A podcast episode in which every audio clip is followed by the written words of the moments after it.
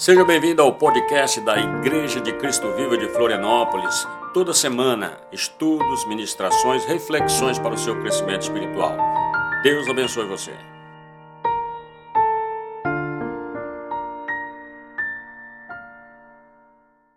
Então, o nosso tema da palavra de hoje é transformação pessoal pelo poder de Deus.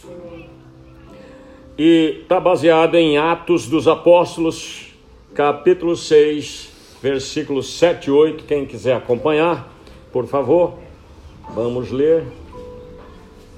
Repetindo, Atos dos Apóstolos, capítulo 6, 7 e 8, que diz: Assim, a palavra de Deus se espalhava, crescia rapidamente o número de discípulos em Jerusalém e também um grande número de sacerdotes obedecia à fé.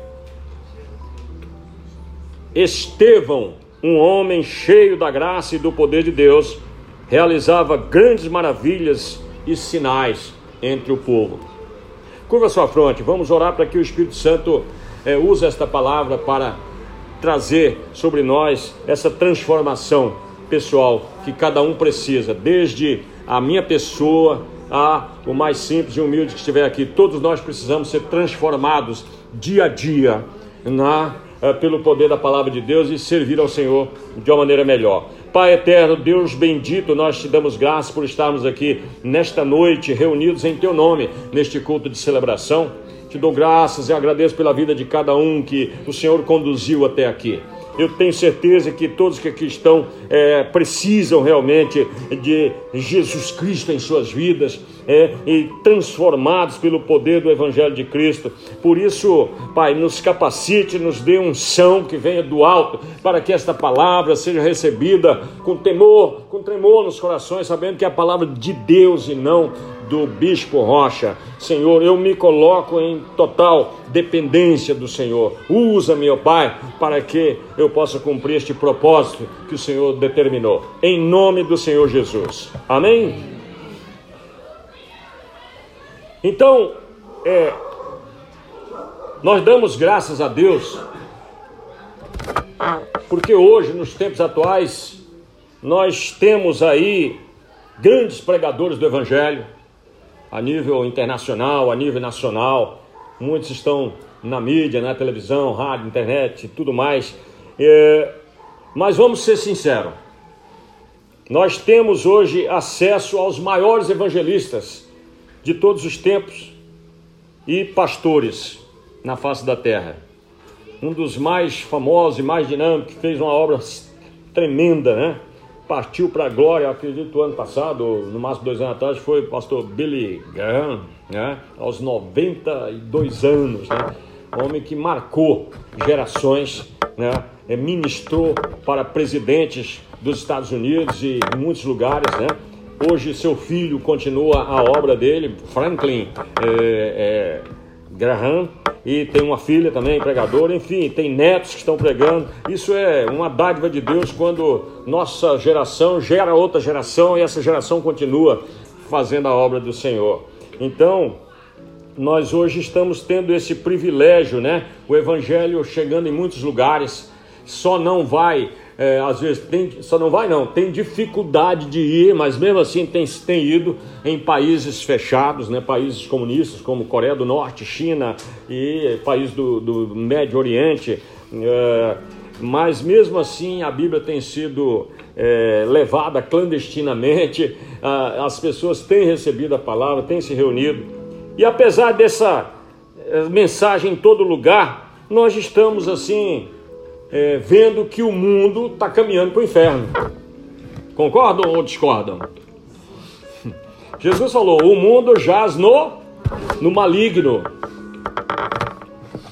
E o nosso adversário, o diabo, o Satanás, que comanda exércitos do mal, está fazendo de tudo para realmente levar as pessoas para o inferno, destruindo lares, destruindo famílias, morte em toda parte, morte no trânsito, assaltos e tudo mais, e, e muitas outras malignidades, né? ainda nos nossos dias não, não conseguimos, por exemplo, impedir a influência da pornografia, que está também nos canais de comunicação. Questões como hoje adquirindo áreas de direitos humanos, a homossexualidade. A palavra condena, mas a sociedade quer. Então isso não significa que é certo. Aquilo que o mundo diz que é certo não significa que a palavra de Deus diz que é certo. Então a gente não pode omitir em falar a verdade. Drogas, como as pessoas são criativas para fazerem as drogas se espalharem, né? Uh, tem uns programas de televisão que são aeroportos, aeroporto de Madrid, aeroporto de São Paulo, aeroporto não sei da onde. E a polícia tem mecanismos para identificar pessoas que estão carregando, às vezes no corpo, em tudo quanto é lugar. Né? E, eles são muito criativos. E todo esforço que é feito para impedir não consegue barrar a disseminação de drogas e destruição de vidas, famílias e pessoas. É, também nós estamos vendo aí as moléstias físicas que estão é, dizimando vidas, né? E a última aí que está na, tá na mídia é o tal do coronavírus, né? Começou lá na Argentina, já atingiu alguns outros lugares, mas tem, tem aí a tuberculose, que ainda é causa de muita morte no Brasil, tem aí a, lepra, né, que é a anseníase, que também tem marcado muita gente, e tantas outras, né? Por isso é, a, a, as vacinações aí para preservar, mas são todo um quadro, né, que afeta a saúde das pessoas, problemas de doenças mentais, Quanta gente não está internada nos chamados institutos psiquiátricos, né? Antigamente chamados colônias. Problemas de demência atingindo famílias, problemas psiquiátricos, psicológicos e vai por aí afora. Então, são, apesar do evangelho estar sendo pregado, existe aí todo um estresse por causa dos males que estão atingindo a sociedade ou as sociedades no mundo não é? no mundo chamado moderno. Né? Então a lista de problemas é infindável. É infindável.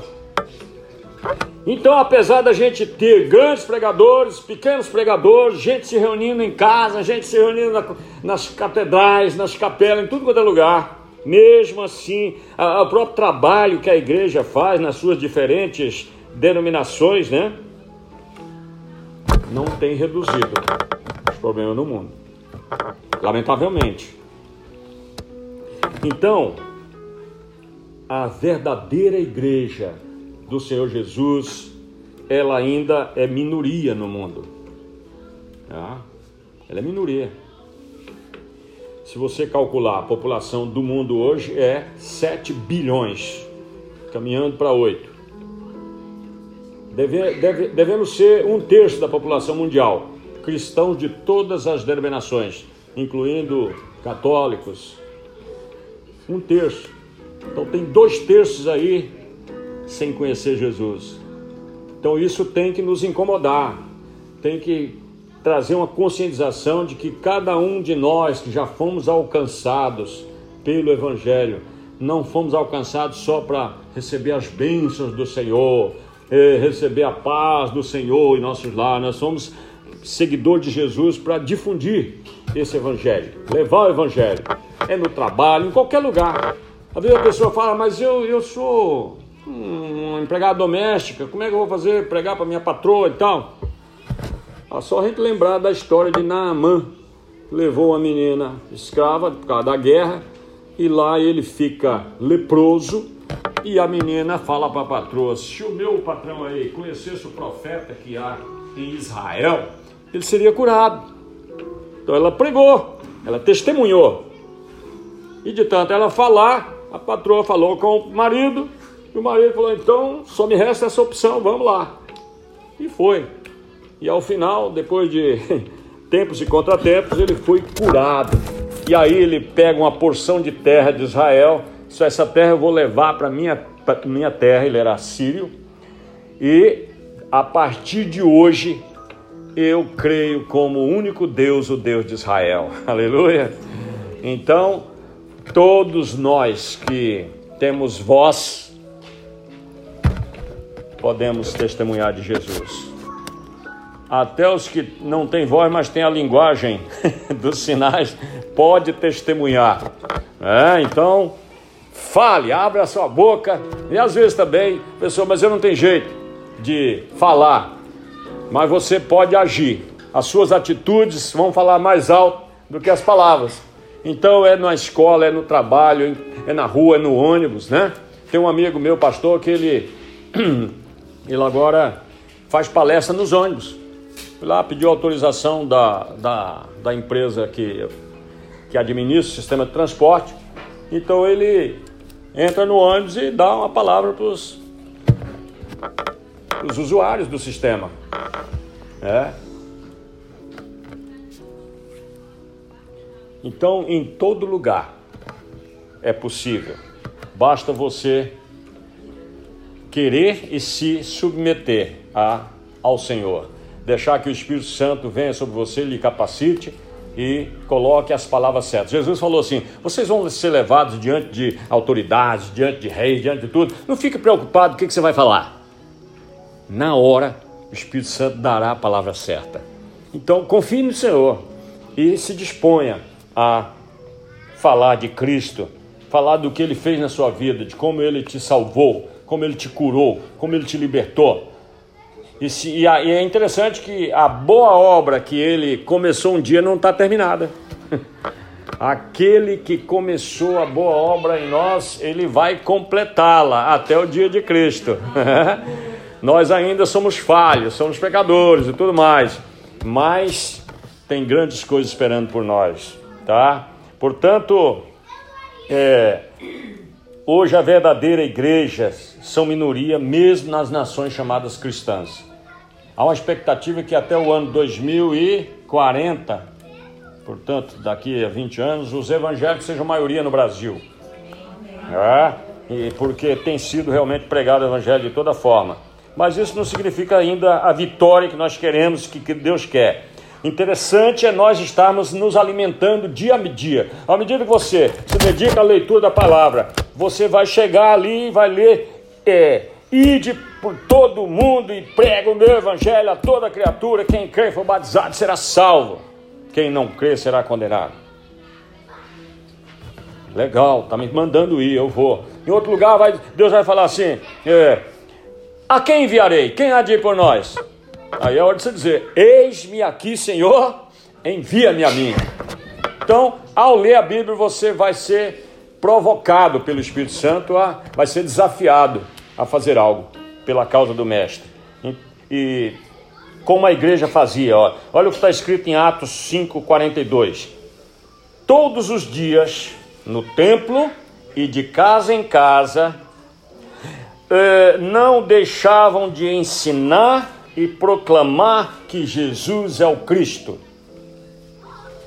Então nós temos que experimentar um avivamento que não seja apenas produto de manipulação do povo, mas que seja real, que brote realmente de uma demonstração do poder de Deus em nossa vida. O crente que aceitou Jesus, foi batizado nas águas, tem um segundo batismo esperando por você. Batismo com o Espírito Santo, com fogo, que é o que vai dar a, a, a ousadia, vai dar a intrepidez, vai dar a coragem para falar de Jesus e não se envergonhar, porque ele vai cobrar. Ele disse assim: que é, aquele que se envergonhar dele diante dos homens, ele também vai fazer o mesmo diante do Pai. Se envergonhar é você não se mostrar como um seguidor de Jesus. Às vezes alguém vai afrontar a sua fé, como tem acontecido no nosso dia, e a gente fica calado com medo de reagir, porque senão vai ser chamado de fundamentalista, vai ser chamado de. de que mais que eles chamam por aí? Me digam. Além de fundamentalistas, radicais, né? De Bíblias, que mais? Fanático, essa então. Vocês são fanáticos demais, não é bem por aí, né? Não tem que seguir a Bíblia assim literalmente. Tem que interpretar.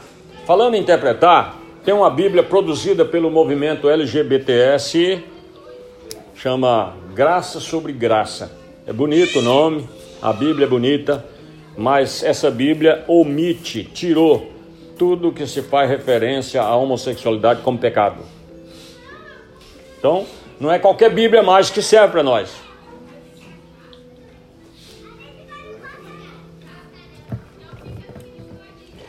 É, então nós precisamos mesmo é de poder de Deus em nossa vida. O mesmo poder que atuava na igreja primitiva, fazia com que ela crescesse rapidamente o número de discípulos de Jesus. Lá em Jerusalém, depois espalhou pela Judéia, Samaria e hoje alcançou os confins da terra. Né? E ali aparece um homem, um jovem ainda, ele foi designado como diácono, mas ele na verdade ele foi um grande evangelista, chamado Estevão e ele pregou e ele expôs o, o pecado do povo, sacerdote e tudo mais, e ele levantou uma ira contra ele e acabou sendo apedrejado aos pés de um jovem perseguidor da igreja chamado Saulo de Tarso. Mas Deus vingou ele, convertendo Saulo e transformando ele em Paulo, e ele foi o grande doutrinador da igreja, o grande codificador das doutrinas do Evangelho e um grande exemplo para nós sermos seguidos. Né? A vida dele nos inspira muito. Então a igreja seguia esse, esse ritmo aí, havia realmente naquele início do cristianismo uma transformação pessoal. As pessoas eram constrangidas, compungidas a se renderem a Cristo. E não apenas uma conversão, é, vamos chamar assim, social, como hoje tem muitos, né? Nós estamos vivendo um tempo que está ficando chique ser evangélico, ser gospel, né? E outros termos assim. Mas se você vai ver a vida da pessoa, ela não, não pratica, né? Ela não mostra os frutos que se espera dela. E, e nós não podemos ser assim. Então, tem a nossa vida, a sua vida tem que ser transformada. Você, depois que aceitou Cristo, você não pode voltar atrás e viver com os velhos hábitos. A Bíblia ilustra isso como um cachorro que vai lá, come, depois vomita e come de novo. Ou um porco que remexe a, a lavagem, né? E ali faz aquela coisa. Então isso não serve, né? É, esse tipo de cristão. Depois eu vou mostrar aqui mais à frente o que Jesus fala a respeito lá no Apocalipse quando ele escreve as cartas às igrejas. Então a igreja ela hoje ela precisa de mais homens, mulheres, jovens e até crianças realmente que falem com ousadia, que manifeste uma ousadia santa, manifeste o poder de Deus em suas vidas e nos seus ministérios. Né? Nós precisamos nos apegar aos padrões da palavra de Deus, de santidade, uma vida dedicada ao Senhor. Né? Para isso, nós precisamos de uma transformação de mente, de pensamento, como diz lá Romanos 12, 1 e 2. Paulo diz: Rogo-vos, irmãos, pelas misericórdias de Deus, que apresenteis vossos corpos como um sacrifício vivo, santo, agradável a Deus, que é o vosso culto racional, inteligente. E não vos conformeis com este mundo, mas transformai-vos pela renovação da vossa mente, para entender a boa, perfeita e agradável vontade de Deus. Então, para alcançar isso, esse poder que havia sido derramado lá sobre a igreja primitiva, apostólica, cada cristão hoje, individualmente falando, precisa experimentar essa transformação. Então não se deixe enganar, muitas vezes pelo coração, né? Que é enganoso. Nós estamos é, dando, às vezes, muitas. É, ouvido às mentiras do diabo. Por exemplo, tem muitos cristãos que hoje acham que aquelas manifestações de sinais, de milagre, de cura, era só para o tempo dos apóstolos. Não é para hoje. Isso é mentira. Não é isso que a palavra nos afirma. Isso é a, é a articulação do diabo. Ele quer que a igreja acredite isso, né? Que esse poder estava restrito aos apóstolos. Não, é para todos que creem. Estes sinais seguirão aos que crerem. Em meu nome falarão novas línguas, eh, expulsarão demônios, pegarão em serpentes, beberão alguma coisa mortífera e não lhes fará mal algum. Amém? Amém. Então é para todos. Para mim, para você.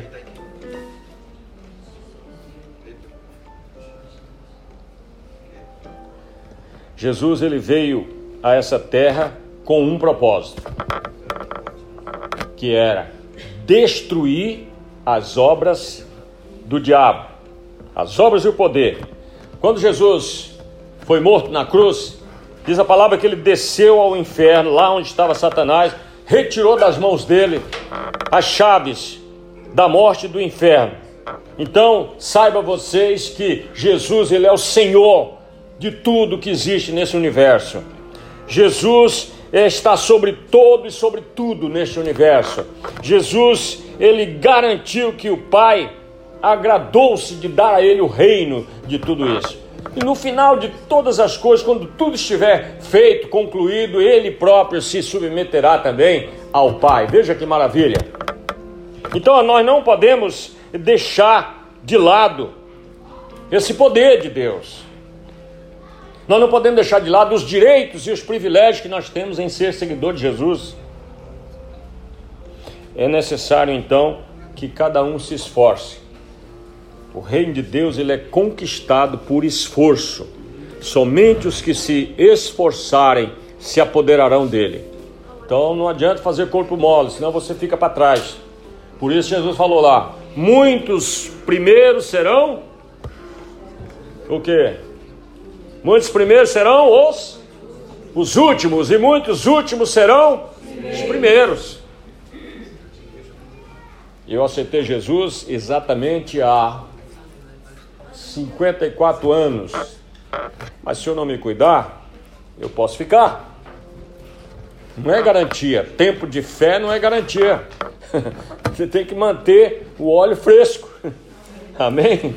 Tem que manter a sua fé renovada nos dias de hoje, né? Então, nós não podemos abrir mão disso. É necessário um esforço da nossa parte. Aí eu pergunto: quem aqui está disposto a pagar esse preço de ser seguidor de Jesus? Leva na mão e diga: Amém. Eu creio, eu estou.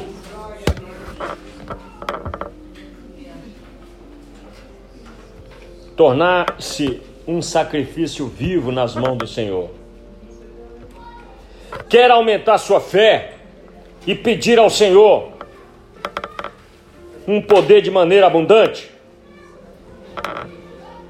Quem quer deixar que Deus assuma o controle da sua vida?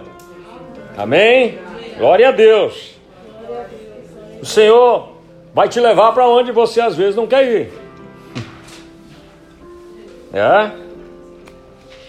Ele vai te usar do jeito que ele tem que, que ele bem quiser, porque ele é o Senhor. então o mundo hoje está aí diante de nós. Nós precisamos ser instrumentos para salvar os perdidos que estão aí sofrendo os tormentos do diabo. O diabo existe, ainda que muitas pessoas não creem. Eu faço um curso online diretamente de Israel, toda segunda-feira. E aí, na última aula agora, a professora soltou uma pérola lá. Ela disse assim: o estudo ele tem um, um enfoque histórico, não, é, não eclesiástico, discutir doutrina, é, pra, é história. Então ela mostra lá, Jesus é real. Só que diz assim, na cultura judaica não existe a figura de demônio, Falei, pera lá, tem algo errado aí. Se ele começou lá no Éden, isso aí está no Pentateuco. Falei, professora, e aquele que estava lá no Éden? E aquele que atormentava Saul, o rei?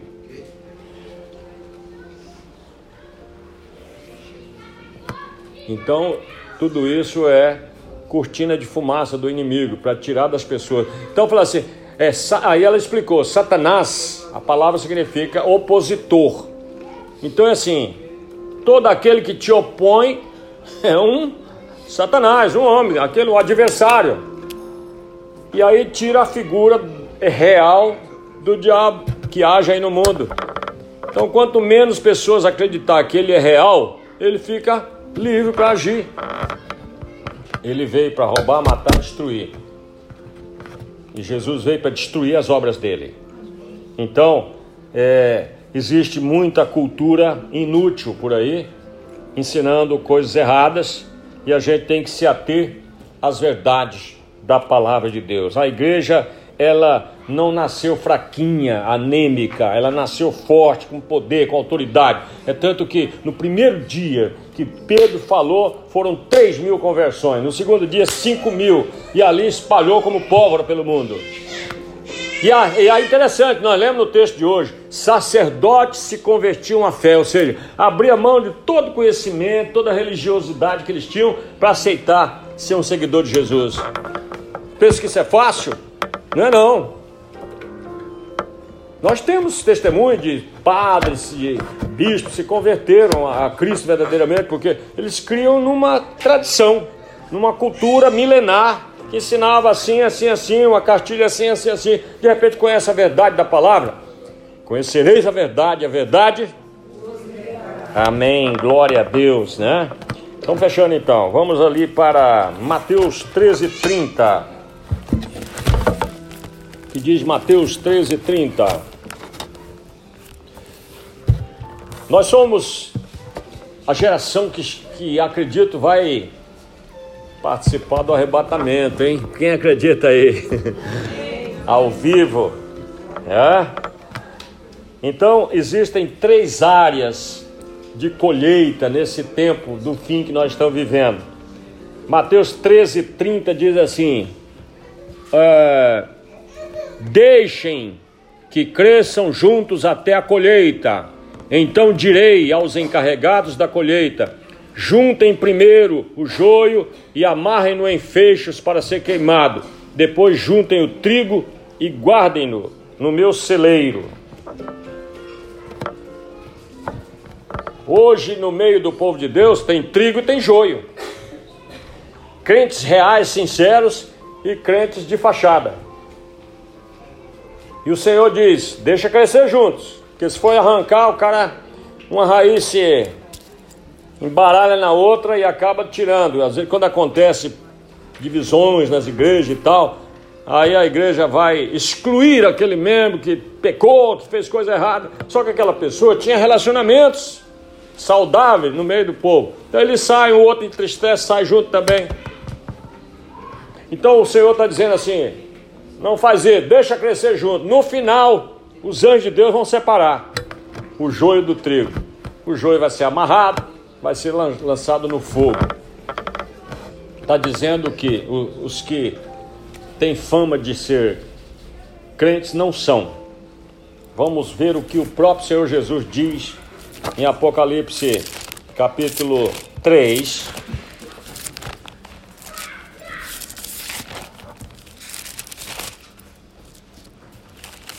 Quando ele escreve para a igreja de Sardes, a carta ele diz assim: estas são as palavras daquele que tem os sete Espíritos de Deus e as sete estrelas. Eu conheço as tuas obras. Você tem fama de estar vivo, mas está morto. Esteja atento, fortaleça o que resta ainda e que estava para morrer, pois não achei suas obras perfeitas aos olhos do meu Deus. Lembre-se, portanto, do que você recebeu e ouviu, e obedeça e arrependa-se. Mas se você não estiver atento, eu virei como um ladrão, e você não saberá a que hora virei como você, contra você.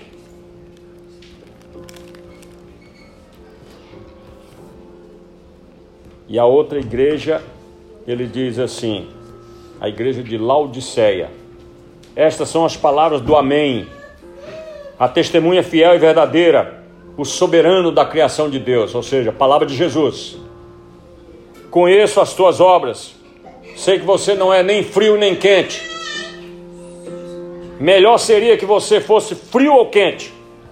Assim, porque você é morno, não é frio nem quente, eu estou a ponto de vomitá-lo da minha boca. Dura palavra, mas é real. Então, meus queridos e amados, a igreja hoje está sendo despertada. Eu estou usando aqui esta bela camiseta que foi da, do, do, da última conferência de Sand, né? De Sand, os enviados. O mundo, Deus está levantando a, a geração dos jovens aí para abalar o mundo. E as profecias têm dito que o Brasil vai ser usado para isso e começa no sul do Brasil. Nós estamos no sul, então é para nós começarmos aqui. Eu desafio vocês a, a ter essa visão, né? Aleluia, glória a Deus. Então, Deus quer realmente, a igreja vai experimentar uma nova dimensão. Eu estive lá em Goiás, eu falei que eu recebi uma palavra profética de um pastor, e o Senhor diz que ele me amava, que ele tem um plano para a minha vida, que ele estava me curando da enfermidade que eu, que eu tinha, e que ele iria me usar com poder e autoridade, e não era para mim temer os homens. Fala, fala. Então eu estou me posicionando nessa situação. Eis-me aqui, Senhor. Eu sou imperfeito, mas eu sei que Deus vai operar o querer e o efetuar dele na minha vida e na vida da nossa congregação. Então, nós vamos alcançar vitórias por meio da fé, por conhecer o poder de Deus, das palavras que Ele nos tem dado. Nós temos adquirido conhecimento dessa palavra, estamos nos dedicando à releitura da Bíblia para exatamente atualizar a palavra em nossos corações. E assim, quando alguém pedir razão da sua fé, você vai dizer com, com ousadia: Eu sou seguidor de Jesus, sim, Deus me salvou, eu, já, eu era assim, assim, assim, agora eu sou uma nova criatura. Né? Glória a Deus! Glória a Deus, glória a Deus. Então Deus está preparando seu povo. E se você está aqui, você está ah, arregimentado. Você está convocado, né? É, você está alistado no exército do Senhor, aleluia. Esse conhecimento espiritual vai continuar crescendo. As barreiras que hoje a gente tem, chamadas denominacionais, cada tribo lutando pela sua bandeira, isso vai cair. O povo de Deus é um só em todo o mundo, né? Jesus vem buscar a verdadeira igreja. Então, faça parte disso. O poder do Espírito Santo vai ser liberado sobre nós poderosamente, né? Nós vamos fazer uso dos dons espirituais para abençoar as pessoas, curar enfermos, expulsar demônios, enfim, haverá assim uma distinção bem clara entre os cristãos mornos e os cristãos cheios do Espírito Santo. Aqueles que são guiados pelo Senhor. O mundo vai, o mundo verá a glória de Deus através das nossas vidas. Deus vai manifestar curando cegueira, curando surdez, curando mudez, curando paralisias e outros milagres notórios na colheita dos últimos dias. Quantos querem participar desse, dessa marcha por Jesus? Amém.